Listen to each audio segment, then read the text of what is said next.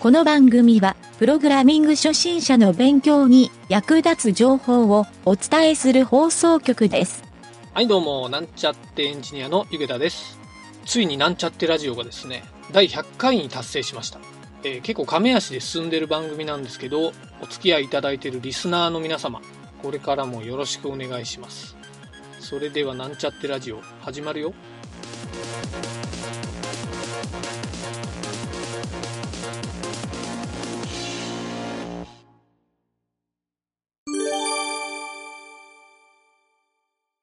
はい、それではプログラミングレッスンの CSS 編に行きたいと思います。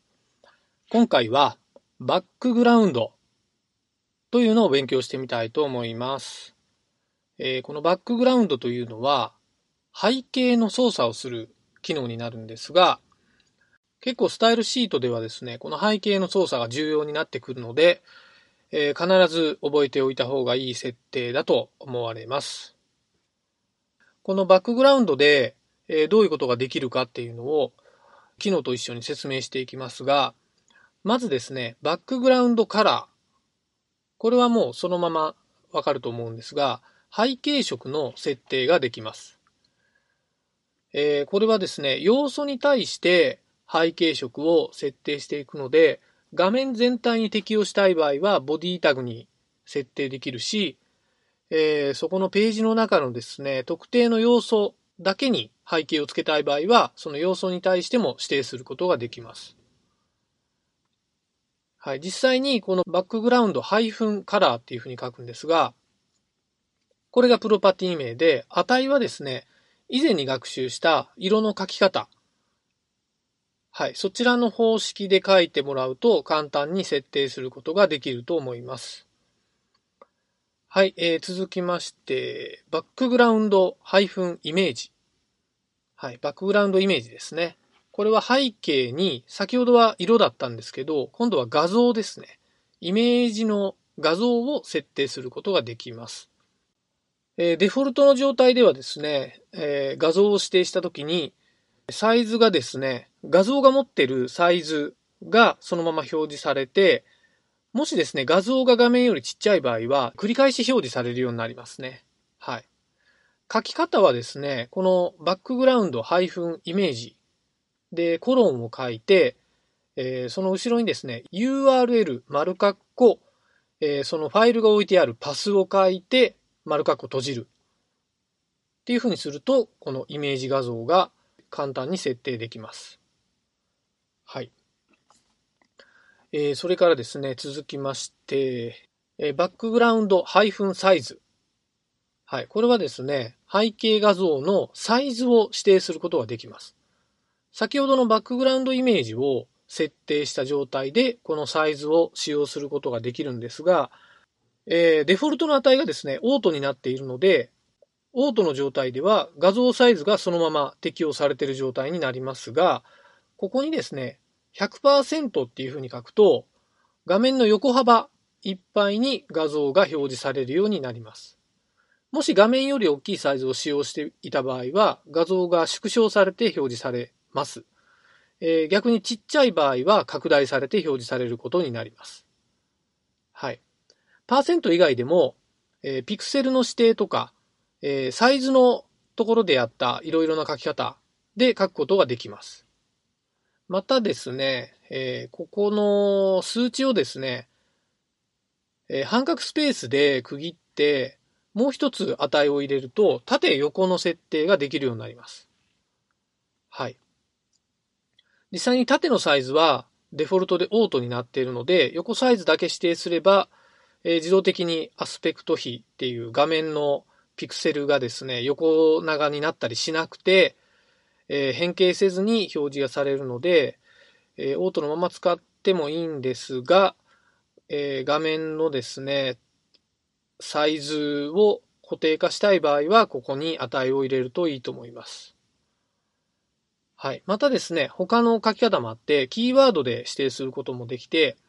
カバーとコンテインっていう書き方があってですね、カバーっていうのは、そこの表示されている画面にですね、余白をなくすように、画像のですね、中の部分がアスペクト比を崩さないように表示されます。だからくり抜いたような感じになりますね。逆にコンテインはですね、えー、縦横比が合っていないと画面に余白が出るんですけど、画像の全体が表示されるようになります。はい。どちらもですね、これは使うケースが様々あるので、えー、使い慣れた方がいいと思います。はい。続いてですけど、えー、バックグラウンドハイフンリピート。これはですね、画面の先ほどデフォルトでタイリングをするっていう話、えー、画像サイズが画面よりちっちゃい時にタイリングをするっていう風に説明したんですけど、そのタイリングの仕方を設定することができます。はい。デフォルトでは repeat っていう値になるんですけど、これをですね、 no repeat、no- リピートっていう風に書くと、繰り返しをせずに1回だけ背景画像が表示されるっていう状態ができます。はい。またですね、 repeat-x って書くと、横方向にだけタイリングされて、 repeat-y って書くと縦方向だけにタイリングがされるようになります。他にもですね、スペースっていうのはですね、えー、デフォルトのリピートは画像同士がくっついてタイリングされるんですが、ちょっと間にスペースというか隙間が空いた状態でタイリングされるのがこのスペースになります。えー、他にもですね、画面サイズに合わせてアスペクト比がちょっと変わるんですが、ラウンドっていう書き方があって、えー、これはですね、サイズに合わせて画像のタイリングの回数とかを、えー、サイズに合わせて自動的にブラウザの方でセットしてくれると。はい。まあ、あんまり使わないですけどね、このラウンドは。はい。まあ、こんなリピートの設定もできますよという感じですね。はい。で、次にですね、説明するのは、バックグラウンドアタッチメント。これはですね、背景画像の表示方式を指定することができるようになります。表示方式っていうのはどういうことかというと、えー、ここの値がですね、3つあって、スクロールとフィクスドとローカル。この3つあるんですけど、スクロールっていうのはデフォルトの値で、えー、画面のスクロールに合わせて、えー、画像もですね、移動するようになるんですけど、フィクスドって書くと、ポジションのとこでもやったんですが、えー、画面のですね、背景をですね、ブラウザーに固定することができるんですね。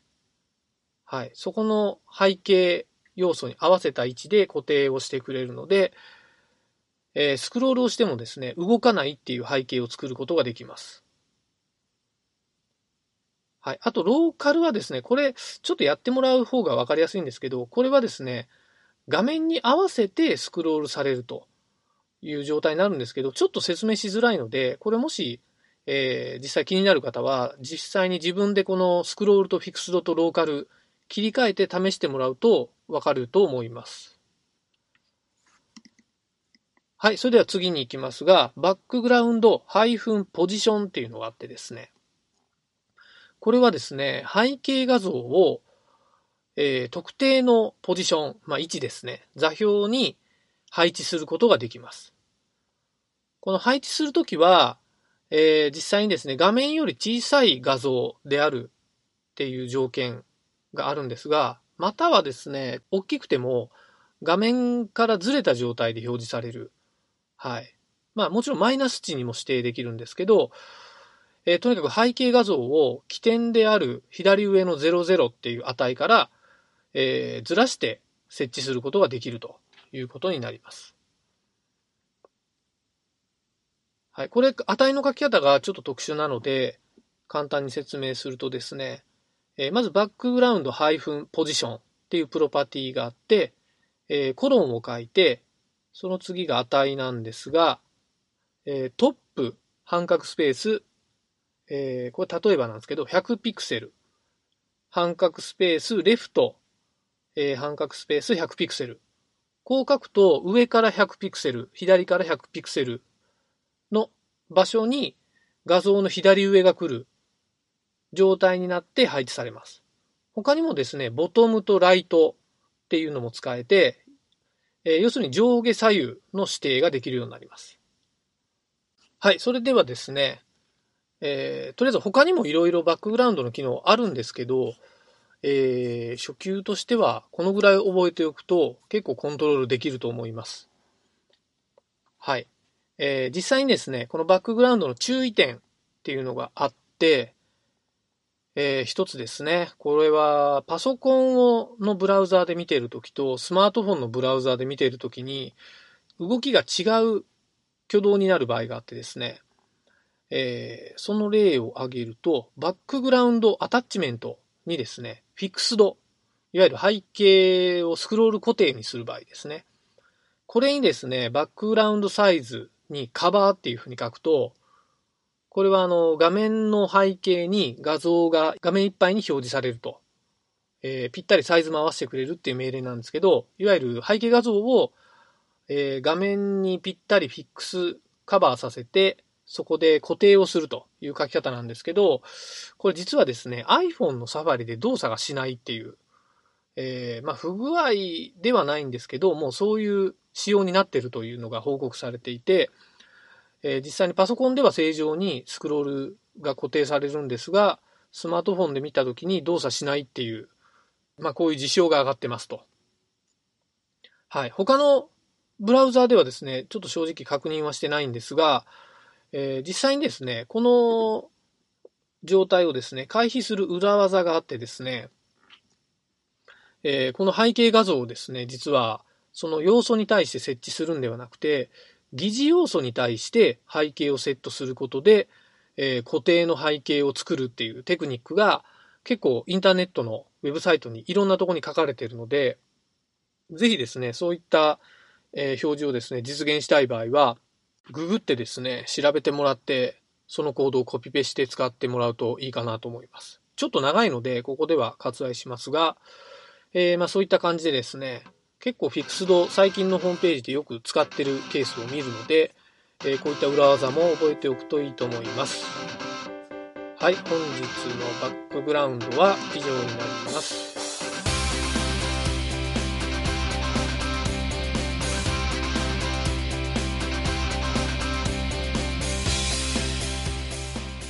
番組ホームページは http://myn t.work スラッシュラジオスラッシュ